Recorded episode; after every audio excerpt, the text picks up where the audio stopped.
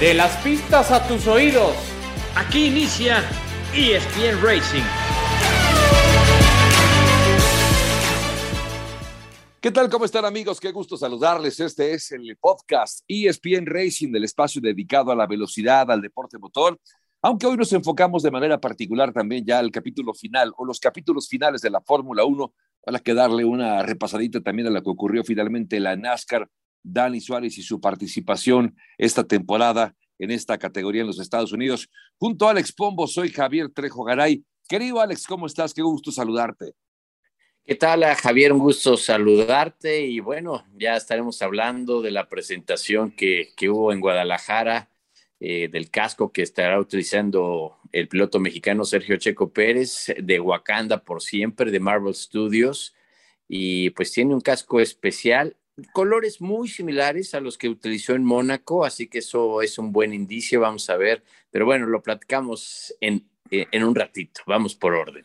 Oye, pues ya que hablaste de, Checo, eh, yo creo que valdría la pena también destacar. A ver, se hizo la presentación, bueno, ya sabíamos que en la próxima temporada habrá una carrera en Las Vegas, de hecho será en el mes de noviembre, y, hasta donde recuerdo, eh, las fechas precisas no las tengo en la mente, pero sé que después de Austin viene Ciudad de México, después de Ciudad de México viene Brasil, más o menos como está ahora el calendario. El asunto es que después de Brasil, la Fórmula 1 regresa al cono norte para Las Vegas, es decir, a mediados de noviembre del próximo 2023 es cuando se va a correr el Gran Premio de Las Vegas, circuito callejero, y se hizo una, digamos que una serie de, videos promocionales estos días en Las Vegas para, eh, valga la redundancia, darle también juego a este, a este debut del Gran Premio de, de Las Vegas. Ahí vimos el, el, Red Bull de Checo, vimos también a Lewis Hamilton en algunos de los eh, pasajes también de esta etapa promocional. No sé qué esperar, Alex, te confieso, de este Gran Premio de Las Vegas. En principio suena bastante atractivo, ¿no? Las Vegas se ha convertido en un ícono de la actividad deportiva, no solamente las peleas de box, ahora ya hay fútbol americano con los Raiders de Las Vegas. Eh, es decir, parecería que Las Vegas es ahora un destino turístico deportivo. Suena en principio interesante, pero no sé en el tema de la competitividad qué esperar de un circuito callejero, Alex. Pues mira, he pensado mucho y como que tengo sentimientos encontrados porque al final pues Las Vegas es Las Vegas, pero yo siento que, que ¿cómo te diré? Que la Fórmula 1 está perdiendo esa esencia. Ok. Está, perdiendo, obviamente, Liberty Media lo que quiere hacer show, quiere hacer espectáculo, que está bien, pues es, negocio, ¿no? Pero yo siento que está perdiendo la esencia. Ahora, va a ser espectacular. A mí me tocó estar allá en varias carreras, eh, obviamente en el óvalo de, de IndyCar, eh, eh, donde pues desafortunadamente Dan Weldon perdió la vida. Me tocó pues probar, correr inclusive con la Fórmula 3 y pues de que es un escenario espectacular, no hay duda de ello. Pero pues como te digo, como que creo que se está perdiendo esa esencia. Vamos a ver, obviamente ver en papel el trazado de la pista, el, diseño, pues es algo muy diferente a verlo ya o rodar por, por las calles. Creo que este primer año va a ser espectacular. Los precios, por lo que se ha dicho, también están en, otra dimensión. En digas Dimensión. Sí, entonces no vas a poder ir, Javier. Yo ya me estaba, ya me lo estaba saboreando, ¿eh? Ir a Las Vegas. me estás decepcionando. No, me, no, me desilusiones, más bien. Igual, igual y si nos vamos, no te preocupes. Igual vemos por ahí. Pero mira, de que va a ser una locura, creo que va a ser una locura. Y, como te decía, realmente, eh, eh, pues están llegando a un mercado nuevo también. El que creo que va a estar eh, frustrado es Bernie Eccleston porque él siempre quiso tener una carrera en Las Vegas. ¿Te acuerdas cuando estaban en el estacionamiento de Cesar Palace? Que claro. realmente era una pista, pues ahí en el estacionamiento, muy, una pista muy patito, la verdad. O sea, los muros eh, eh, diseñada, pues casi, casi con conos. Pero bueno, fue, fue atractivo, fue interesante y pues vamos a ver, vamos a ver qué, qué depara. Eh, por lo pronto, creo que en papel se, va, se ve que va a ser muy interesante. Sí, y, lo que también es cierto, y tienes toda la razón, yo coincido contigo, creo que la Fórmula 1 en este afán de crecer, crecer desmedidamente, y de seguir mejorando el negocio porque, porque cada vez los números no, no, no los tengo a la mano, ¿no? Es más, ni siquiera, no sé si tú lo sepas o cuáles sean las ganancias de Liberty Media, pero deben ser fabulosas y cada año acaban mejorándolas, porque para esto llegó un consorcio norteamericano con una gran capacidad para organizar eventos, con mucha idea del negocio del espectáculo y bueno, los resultados ahí están. De hecho, son 24 carreras para el próximo 2023 y se espera crecerla hasta, 2000, hasta 25 carreras, lo cual para muchos o la gran mayoría de los equipos, los pilotos, los mecánicos, la gente que trabaja en el gran circo, no crean que les hace mucha gracia tener es que, sabes, una semana ¿sabes Javier? Perdón que te interrumpa, es muy pesado. Sí, Obviamente nosotros vemos un gran premio, dos, eh, como dices, te vas a Austin, te diviertes, llegas a México, te la pasas bien y se acabó. Ellos es una locura de viajes, de presentaciones, lo hablamos eh, el, otro, en, el otro en el podcast, por ejemplo, para Checo, la actividad de, en México, de que no tuvo un segundo en paz, eh, por ejemplo, como dices, tuvo lo de Guadalajara, Luego viene a México y no lo dejaban ni respirar. De ahí viene lo de Las Vegas. Y de Las Vegas, pues ahora la presentación para lo de Ocanda y, y, salió volando ayer. Inmediatamente acabó la presentación del casco y luego, luego se fue porque tenía que tomar, bueno, eh, su avión para irse a Brasil, pero no deja de ser muy pesado. Imagínate, ahorita llega a Brasil y seguro ya tiene un compromiso para entrevistas, con televisiones o medios importantes. Entonces realmente es muy, muy, muy pesado. Para mí son demasiadas carreras. Y, mira, es además curioso porque supuestamente la FIA les restringe ya el presupuesto donde Red Bull se pasó. Eh, supuestamente ya no tienes un equipo de, eh, eh, como era antes, un muleto que viajaba cada carrera. Entonces, para mí, yo creo que como equipo vas a tener que tener dos grupos, que se vayan alternando. Vamos a decir, arrancas la temporada, van a las dos, tres primeras carreras un grupo, después descansan tres, cuatro, cinco carreras, viene otro grupo y así lo vas alternando porque físicamente como inclusive platicando aquí en México uno de los mecánicos de un, equipo dice, yo creo que yo ya me salgo, es demasiado, la verdad me apasiona, me gusta, pero yo creo que me voy a salir de la Fórmula 1 porque la verdad no aguanto el ritmo que se tiene. Y, y la verdad, este, pues sí es muy pesado. Y, imagínate también para, para los pilotos, los compromisos, todo lo que hay. Pero es lo que te digo, también como que siento que se está perdiendo esa esencia, ¿no?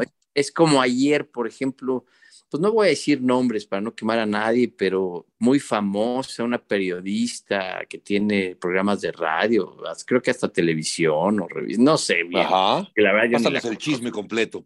Exacto, porque yo ni la conozco, pero también haciendo cada comentario, cada pregunta checo que dices, y sobre todo además diciendo que era una experta.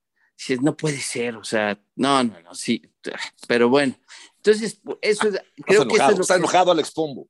La verdad sí, porque creo que eso se está exponiendo la Fórmula 1. Yo entiendo que hay que tener difusión, pero es lo que te digo, se está perdiendo esa esencia que, que realmente es lo que a lo mejor soy muy romántico yo de las carreras. Y, a lo mejor también en la vida real, eso nos habría que preguntárselo a tu señora esposa, a, a, Gaby, que le mandamos un saludo. Oye, pero déjame, a propósito de lo que decías de Checo y este, este calendario extenuante al que se van a someter el próximo 2023, es que me estaba acordando de algo. Eh, justo en la serie, ya platicaremos de la serie de Checo Viva México, de verdad está fabulosa, no sé si tuvieron la oportunidad de verla, véanla en Star Plus, se van a, se van a enamorar de ella. Ahora platicamos de ese detalle, pero eh, dice Luis Aguirre, quien es, eh, digamos, el level manager de, Checo Pérez, acompaña a todos lados y dice, bueno, viene el calendario, viene el, el, el calendario Austin y México, las dos carreras más importantes para Checo por sus patrocinadores. Y, lo sabemos, no es, no es que nos sorprendamos. Sabemos que Austin es como una sucursal de México, luego viene México, pero estoy pensando en el próximo año.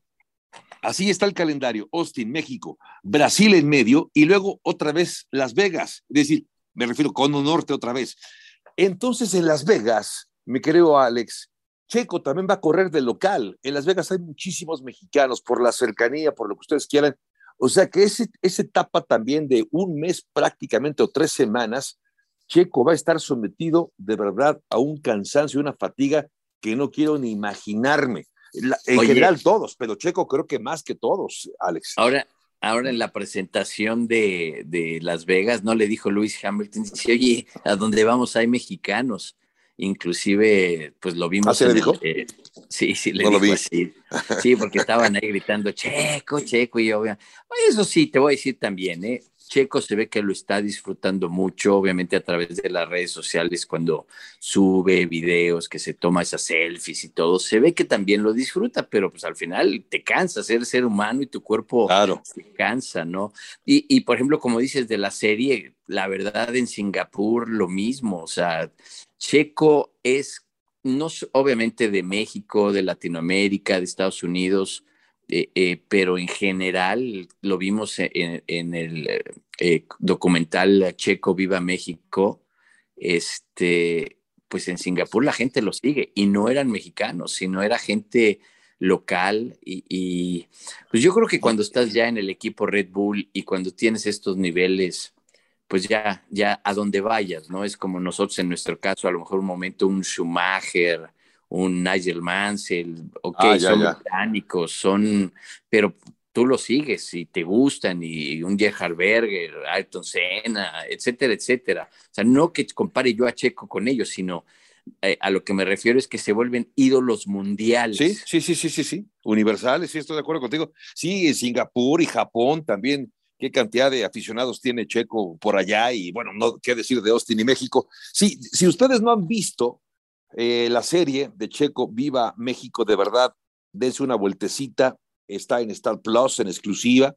Si no tienen Star Plus, de verdad se están perdiendo de una gran ventana de entretenimiento, no solamente deportes, hay películas, hay más cosas, pero lo de Checo, yo ya me piqué, la verdad es que en cuanto salió el pasado viernes 4 de noviembre, eh, ya, ya estoy, de hecho, estoy viéndola por segunda ocasión porque sí hay cosas que, que, que, acabo, digamos que entendiendo cada vez más de lo que representa para un piloto los viajes, el trabajo, ver ahí a Joe Canales o a Joe Canales, a Luis Aguirre, que son miembros del equipo de, de Checo que van para todos lados. En fin, no, no es fácil y, y, nos lleva, esta serie nos lleva a sentir así como muy de cerca eh, cómo, cómo vive eh, Checo estas carreras y parte también del trabajo de todo el equipo, Alex.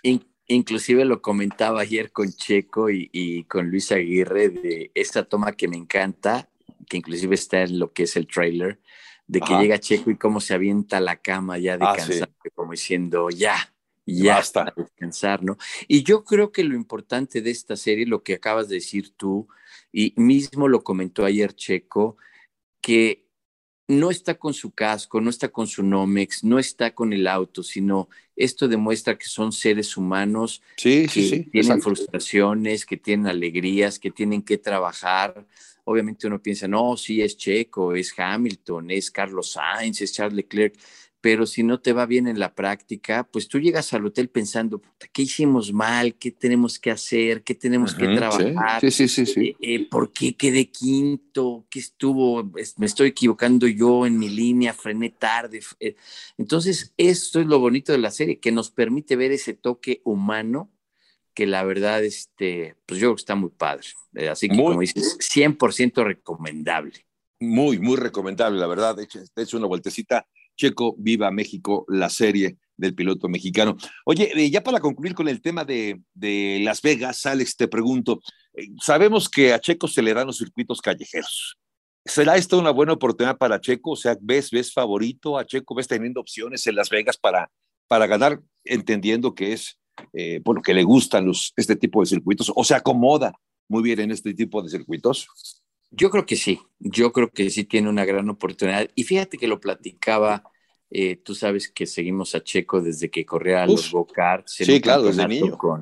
desde niño y que los hacían en estacionamientos, curiosamente, ponían pacas, eh, eh, ponían pues conos y así armaban la pista en diferentes estacionamientos de plazas comerciales y ese era el campeonato. Inclusive yo he visto, bueno, tenemos una toma donde exactamente donde está la frenada, es el go-kart, cómo frena y se desbalancea todo porque había un brinco en el estacionamiento. Entonces mm. yo quiero creer que esa sensibilidad que adquirió ahí, eh, porque es lo que vas desarrollando conforme vas creciendo, es lo que le ayuda a tener esos, eh, eh, pues como le dicen ya, el rey de los circuitos callejeros.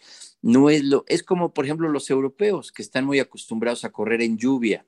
Los pilotos que se van forjando en México, es muy raro que haya una carrera en lluvia.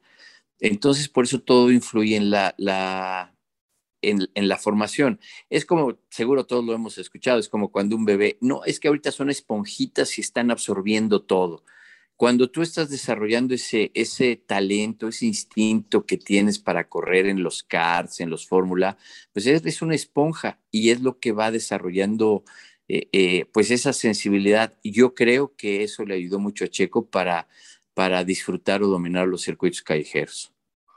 Pues sí, eh, yo también creo que es favorito. Y bueno, ya, ya, ya veremos. Ahora, vamos a pasar, a hablar de lo que nos depara estas últimas dos carreras, porque me parece importante ya enfocarnos en esta recta final en la que ya estamos dentro de esta temporada. Digamos que en dos semanas más ya habrá terminado la temporada y bueno, pues por supuesto que tendremos que recapitular sobre esto.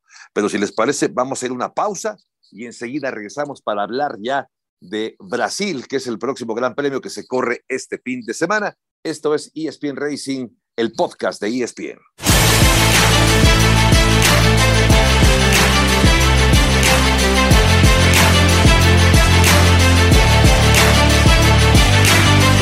Bien, de regreso, amigos de ESPN. Este es el podcast ESPN Racing. Hablamos de deporte motor, perfilándonos hacia la carrera de este fin de semana en Brasil. Alex Pombo, un servidor Javier Trejo Garay con ustedes. Le mandamos un saludo a Adal Franco.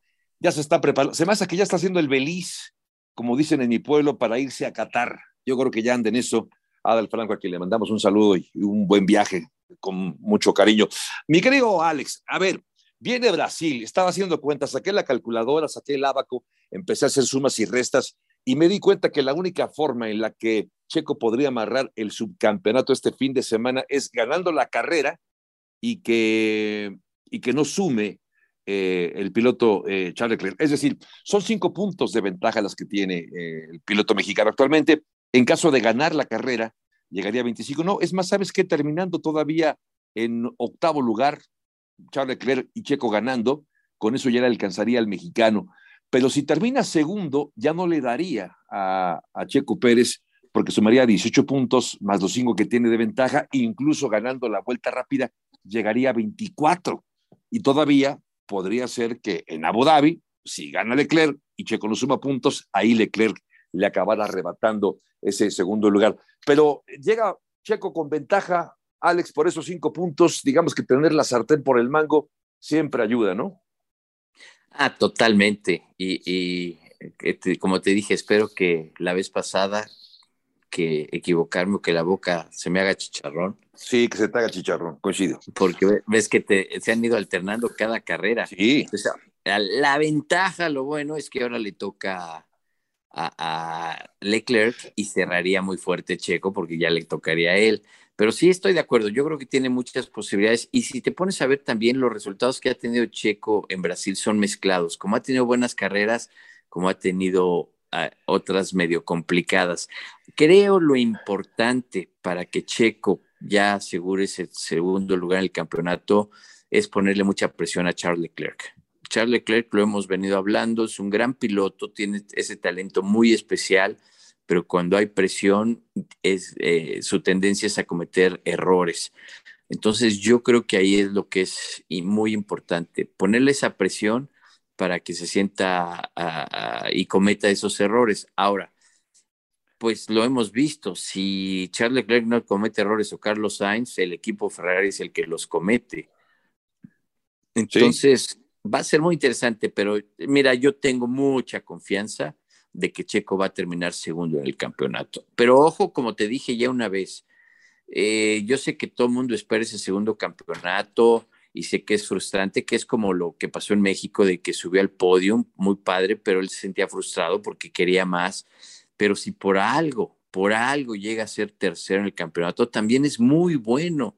O sea, es que tenemos que ver el nivel, la presión, lo que hay, los equipos, o sea, estás hablando de, Red Bull, estás hablando de Mercedes, estás hablando de Ferrari y por ahí de repente sale inspirado McLaren o Fernando Alonso con el PIN. Eh, eh, es muy complicado y hablas de décimas, milésimas de segundo y eso es a veces lo que es difícil de entender, ¿no? Que es, ay, Checo calificó cuarto, sí, pero cuarto a dos décimas de segundo. Entonces, la clave creo va a ser ponerle presión a Leclerc. Sí, coincido contigo, Alex, creo que sí es, porque además ya hemos visto que, que Charles Leclerc es susceptible de, de, digamos, a la presión. Ya lo hemos visto que, que sí tiene, ha tenido sus inconvenientes eh, en más de alguna carrera, así que ese es un factor también muy importante. Ahora bien, eh, pensando en los dos equipos, en Red Bull y en, y en Ferrari, obviamente para Ferrari no, ya no tiene campeón en, pilotos, no tiene el campeón de, constructores. Está apostando por dos cosas, me lo parece, Alex, es lo que le queda. Uno, el terminar segundo de la clasificación de constructores, tiene la ventaja, tiene 40 puntos de ventaja. Es incluso ya un poco difícil que Mercedes pueda arrebatarle ese segundo lugar, aunque posibilidades existen. Pero también creo que el que Charles Leclerc termine segundo se ha convertido en un objetivo para el equipo de Ferrari. Es lo que, digamos que de lo perdido, lo que aparezca. Así que si, si tienen la opción de acabar segundos en el campeonato de constructores y en el de pilotos, van a ir por ello, me queda claro. Esto es así. Ahora, no sé si sea lo mismo para el equipo de Red Bull. Y digo esto porque también Red Bull ya tiene el campeón, tiene el dos campeonatos, el de pilotos y el de constructores. No sé qué sea más importante ahora para Red Bull, Alex el subcampeonato con Checo o que siga incrementando su récord de victorias. Max Verstappen ya lo tiene, son 14, es el mejor piloto en ese rubro, nunca antes ha ganado nadie 14 carreras en una temporada, puede ganar la 15, puede ganar incluso la 16.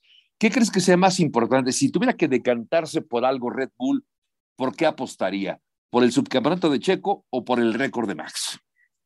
Mira, Max Verstappen va por su récord, récord, perdón. Checo va por el segundo eh, segundo lugar del campeonato, al igual que Charles Leclerc y al igual que Ferrari, y Carlos Sainz va a ganar la carrera o terminar adelante.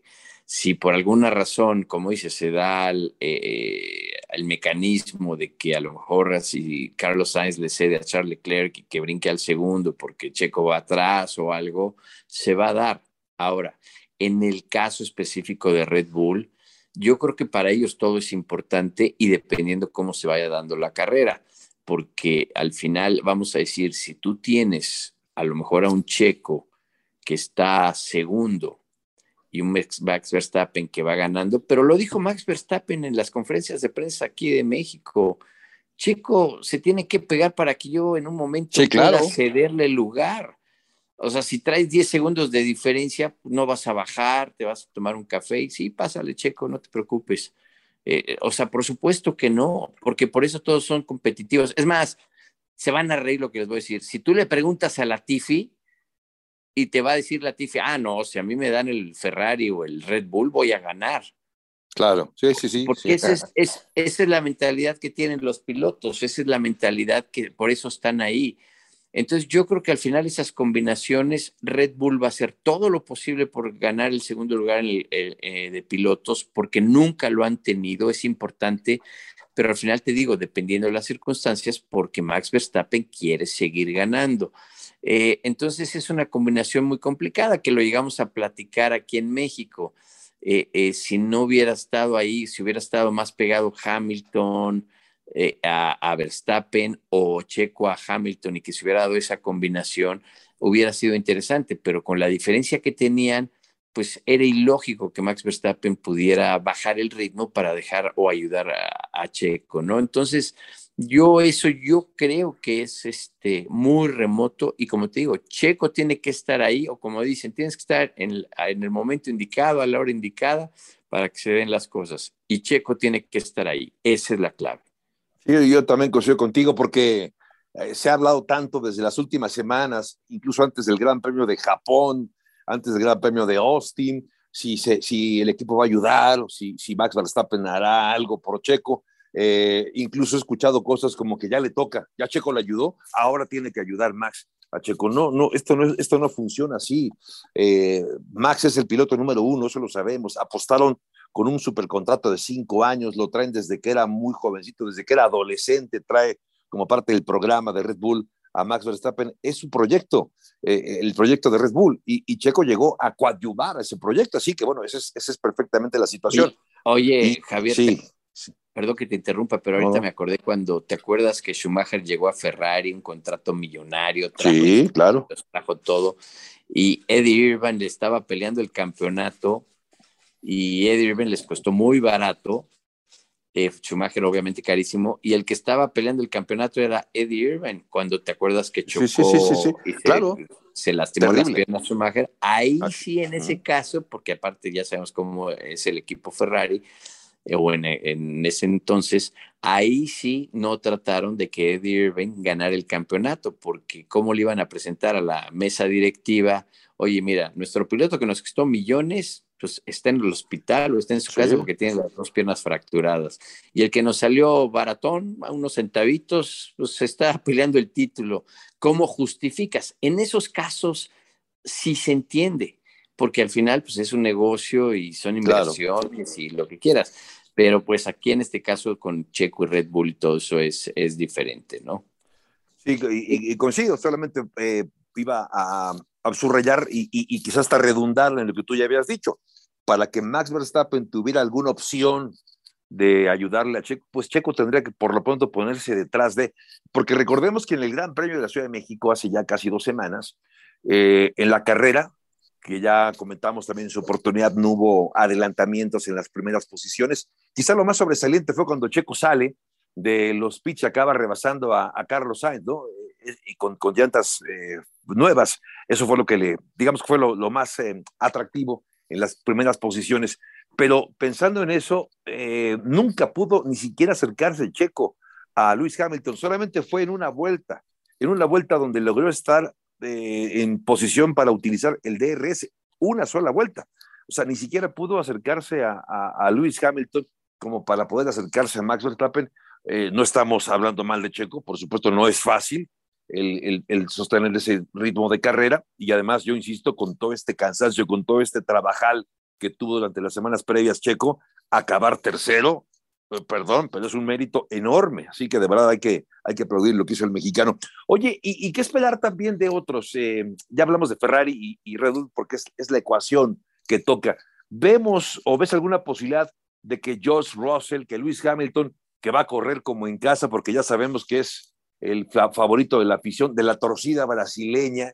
Eh, no sé, eh, ¿ves, ¿ves a alguno de los dos en las últimas dos carreras que queden subiendo a la parte más alta del podio? ¿Será que Mercedes pueda conseguir una victoria antes de que termine la temporada, Alex? Sí, definitivo, ya lo que te iba a decir.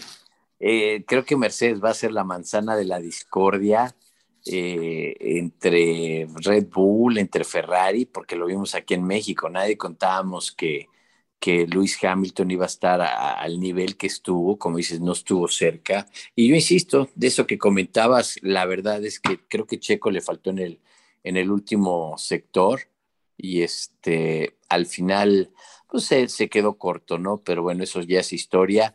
Yo creo que Lewis Hamilton, George Russell y Mercedes van a ser la manzana de la discordia con Verstappen, con Checo, con Charles Leclerc y Carlos Sainz.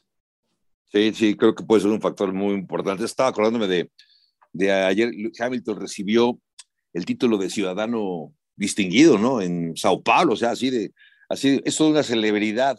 Lewis Hamilton, y lo que son las cosas, viene de, de una pista difícil, me refiero al, al ambiente un poco, digamos que no quisiera decir hostil, pero no tan, eh, tan eh, agradable para el propio Lewis Hamilton, porque recordamos la rechifla que se llevó en el autódromo, incluso vemos imágenes donde Checo le pedía al público que le bajara un poquito las revoluciones de ese, de ese gritarío. En fin, eh, son situaciones, pero también Hamilton está acostumbrado a este tipo de, de circunstancias, Alex, porque es como el piloto que lo odias o lo amas, ¿no? Y creo que esto es lo que, con lo que ha vivido el siete veces campeón del mundo, Alex. Totalmente de acuerdo. Y, es parte de, y, y, hay gente, como dices, que lo respeta, lo admira, otros no. Eh, y, estoy de acuerdo. Lo que sí, ahí sí, como dijo Checo, no estoy de acuerdo que le hagan bu, no hay que, ahí no estoy de acuerdo que, que, hagan ese tipo de cosas. Eh, pero pues al final llamémoslo así, es, es la pasión o, o, pues es a lo que te decía hace rato, ¿no? Es a lo que está llegando la Fórmula 1. Yo me, imagínate en los 60s o 70s, ¿no? Que le hicieran bu a Nicky Lauda, que le hicieran bu a James Hunt, si tú eras de uno, no, eras de otro. La verdad es que en ese momento, pues no, no, no existía así, ¿no? Pero bueno, al final, pues está creciendo el automovilismo y claro. ¿qué te puedo decir? Oye, mi querido Alex, a ver, ya para despedirnos en este podcast de ESPN Racing, de ESPN, eh, preguntarte, a ver, ¿qué te parece que hacemos el ejercicio que hacemos habitualmente? A ver, los pronósticos. ¿Quién se lleva el, eh, el, la pole position para este fin de semana y, y, cómo queda el podio para el Gran Premio de Brasil, Alex? Pues mira, yo me voy a ir. Ahora sí me voy a arriesgar. Checo. Venga. Va a estar Checo ahí. en, el, en, la, en la pole. Checo en la pole y en lo más alto del podio. Órale. Así. Venga. Me encanta. Eh, va a quedar eh, Hamilton otra vez segundo y va- Max Verstappen va a abandonar la carrera. Oh, y- wow. Y por ahí se va a meter un, un Ferrari. No te puedo decir, me gustaría que fuera Carlos Sainz, Claro. porque además todas las chicas dicen que está muy guapo. Este, a mí me cae bien, pero Oye, Pero- tiene, tiene su público. Carlos Sainz y Leclerc, ¿no? Pero sí creo que Sainz lleva. de- Deberíamos hacer eso un día, fíjate. ¿Quién es el piloto más galán en la Fórmula 1? pues sí, igual No. podemos invitar a, a alguien Que nos, claro. eh, eh, que, que nos Experto en el tema, ¿no? Alguna piloto mujer o alguien experto en el tema para que nos diga, por ejemplo, pues en Inglaterra sé que todas las chavitas o las niñas pues están vueltas locas por Char- este, Russell, ¿no? Lando Norris, ¿no? Ah, Lando, ¿no? y además Sí, pues, es simpático y ves que anda en las redes sociales. Este, pues ya ves cómo le dicen, que a mí no me gusta, ya ves cómo le dicen a Checo, ¿no?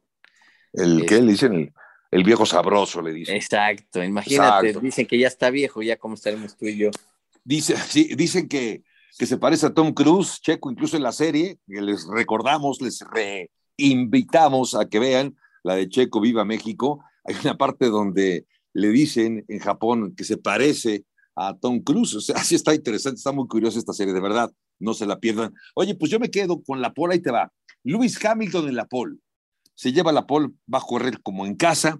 Lewis Hamilton va a ganar la pole, pero yo veo ganando otra vez a Max Verstappen. Segundo veo a Checo y tercero veo a Hamilton. Digamos que es el mismo podio que tuvo, eh, que ocurrió o que tuvo lugar en México, nada más que intercambiando posiciones Checo con Lewis Hamilton. Vamos a ver si, si alguno de estos le pega. Me gusta más tu podio, ¿eh? definitivamente.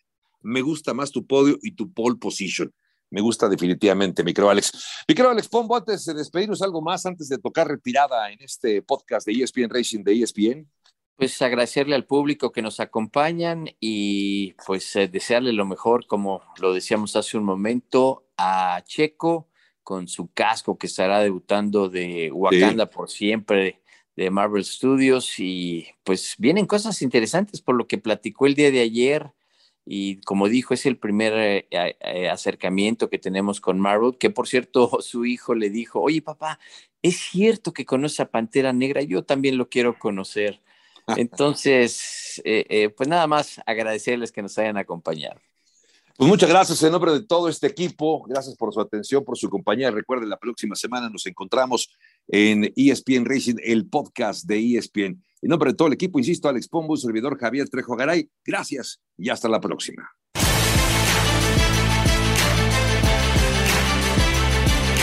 De las pistas a tus oídos. Esto fue ESPN Racing